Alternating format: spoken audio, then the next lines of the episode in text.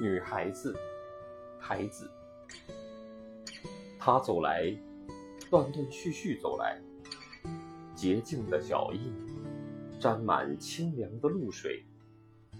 他有些忧郁，望望用泥草筑起的房屋，望望父亲。